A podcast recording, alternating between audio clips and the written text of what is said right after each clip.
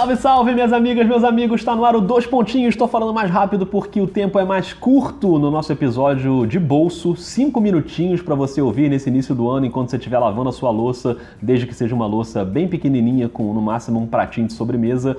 Rafael Roque, tá tudo bem por aí? Tudo bem, tudo bem. Vamos falar rápido, porque o tempo urge. E aí, você, você que vai lançar ou eu lanço? Eu vou lançar aqui porque é o seguinte: Anthony Davis falou na rodada, numa das rodadas dessa semana, de que há uma frustração geral em New Orleans por causa das derrotas. O time está numa campanha muito ruim, o Anthony Davis jogando bem, mas está perdendo. Falou que está frustrado, aí botaram lá aquela pergunta, mas pô, Anthony Davis, você acha que isso aí pode ser um motivo? Vai pesar na hora de você decidir se você vai sair do time? Ele já mandou logo um next question, não quis falar sobre o assunto, mas ele não fala, Rock, tudo bem, que a gente fala. E a galera fala e o debate é quente no Twitter e mais uma vez está se comentando quais seriam as possíveis trocas, possíveis cenários para, por exemplo, um Anthony Davis no Lakers ou no Boston. Eu vi que você entrou essa semana aí num debate no Twitter com a galera sobre isso, né? Tem um debate. Tem um debate porque fala-se muito do Lakers, né? Que os Lakers poderiam tentar alguma coisa. Ele fala em Ingram, fala em Kuzma, a gente até já conversou sobre isso aqui. Isso. É, mas é porque surgiu uma, uma, um, um, rumor, adoro rumor, agora até fevereiro a trade deadline. Você adora isso, né? Que o Golden State, amigo, poderia tentar entrar pelo, pelo, pelo Anthony Davis. Isso é incrível. E Clay Thompson com um, um, contrato de inspirante e o Draymond Green. Assim, eu acho difícil isso acontecer. E, eu, e aí a gente fica pensando no menor, melhor pacote possível. O que, que o New Orleans poderia conseguir? Na verdade, não existe um bom pacote em troca pelo Anthony Davis. Não. Porque o Anthony Davis é um dos melhores jogadores da liga. É. Então não tem esse pacote. Aí nesse debate que eu entrei, veio um torcedor do Golden State dizendo que dava o Igodala, o Draymond Green umas escolhas. Amigo, Draymond Green e Igodala umas escolhas, nem atende o telefone. Não, né? desliga. Não dá. Mas assim, o pacote, por exemplo, Boston tem um bom, um bom cenário para oferecer. Você pode oferecer o Tatum, acho que não entra, mas você entra um Jalen Brown da vida, de repente um Rosier e duas escolhas.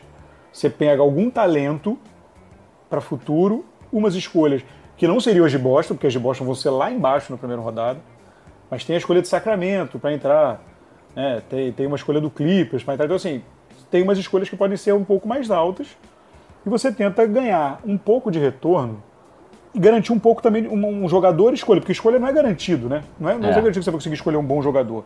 Então você tem que achar esse meio termo. Na verdade, o New Orleans se encontra numa situação muito difícil, que é você, se realmente o astro do seu time pedir para sair. O que te complica, né? Te complica demais. O Tá passou por isso com o Gordon Hayward.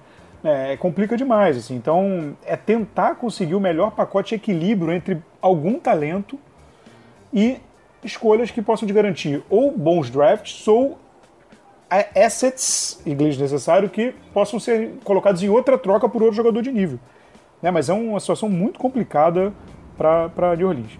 É, eu acho que nesses cenários aí que você citou, o que parece mais atrativo é realmente esse pequeno pacote de escolhas do Boston, que na verdade não são do Boston, e que o Danny Ainge não gosta de botar para jogo, né? O Danny Ainge é, é duro de negociar. Porque também vou te contar, para Jalen Brown e eu prefiro Draymond Green e Godala, entendeu? Porque Jalen Brown também esse ano né, sim, já tá claro sim. aí que, então assim, jogador por jogador, acho que o Golden State até teria mais a oferecer, mas as escolhas do Golden State são piores, obviamente. E eu, eu acho que a, o, a grande tentativa dos outros times vai ser não o que eu posso escolher e o quanto eu posso secar para o New Orleans continuar perdendo e para a frustração do Anthony Davis aumentar e ele realmente querer sair. E aí quando o astro do time quer sair, amigo, não tem jeito. Aí a gente viu o caso recente, por exemplo, do Kawhi, né? E aí você tem que tentar ali o máximo. O San Antonio até conseguiu alguma coisa boa pelo Kawhi, né? Que é o DeRozan.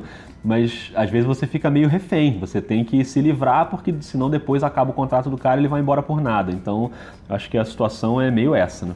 É, salvo uma troca dessa, que você também tinha um cara ali querendo, né? O DeRozan tava com uma coisa, né? O, o Toronto achou por bem fazer é, isso. Que ele tinha fracassado em playoff. Mas é difícil tal. você conseguir alguém que ofereça um, né, um, isso, uma coisa um desse tamanho é. em troca. É, as, o pacote, algum pacote que o Lakers possa montar, desde que esteja disposto a abrir mão de algum dos garotos, também é bom. Né? Na verdade, é aquela coisa de você tentar tirar o máximo de uma situação que você não vai vencer. Isso. Essa situação você não vai vencer. Perfeito. Agora, é, você tentar tirar o máximo possível e ver o que, que te faz melhor, o que, que te faz mais feliz. Se é, se, é, se é assets, se é jogadores já estabelecidos, aí você tem que ver. É muito complicado e eu, eu tô correndo porque o tempo tá acabando. Né? É, você também não vai vencer o tempo, Rafael Roque. É, pois é. Esquece, não adianta porque a gente tem que encerrar, já passamos aí na marca dos 5 minutos, então um forte abraço para você. O desafio de todos nós é vencer o tempo, não conseguimos. Filosofei. Coisa bonita para encerrar esse episódio. Um abraço, hein, Rock? Ficamos com essa, um grande abraço.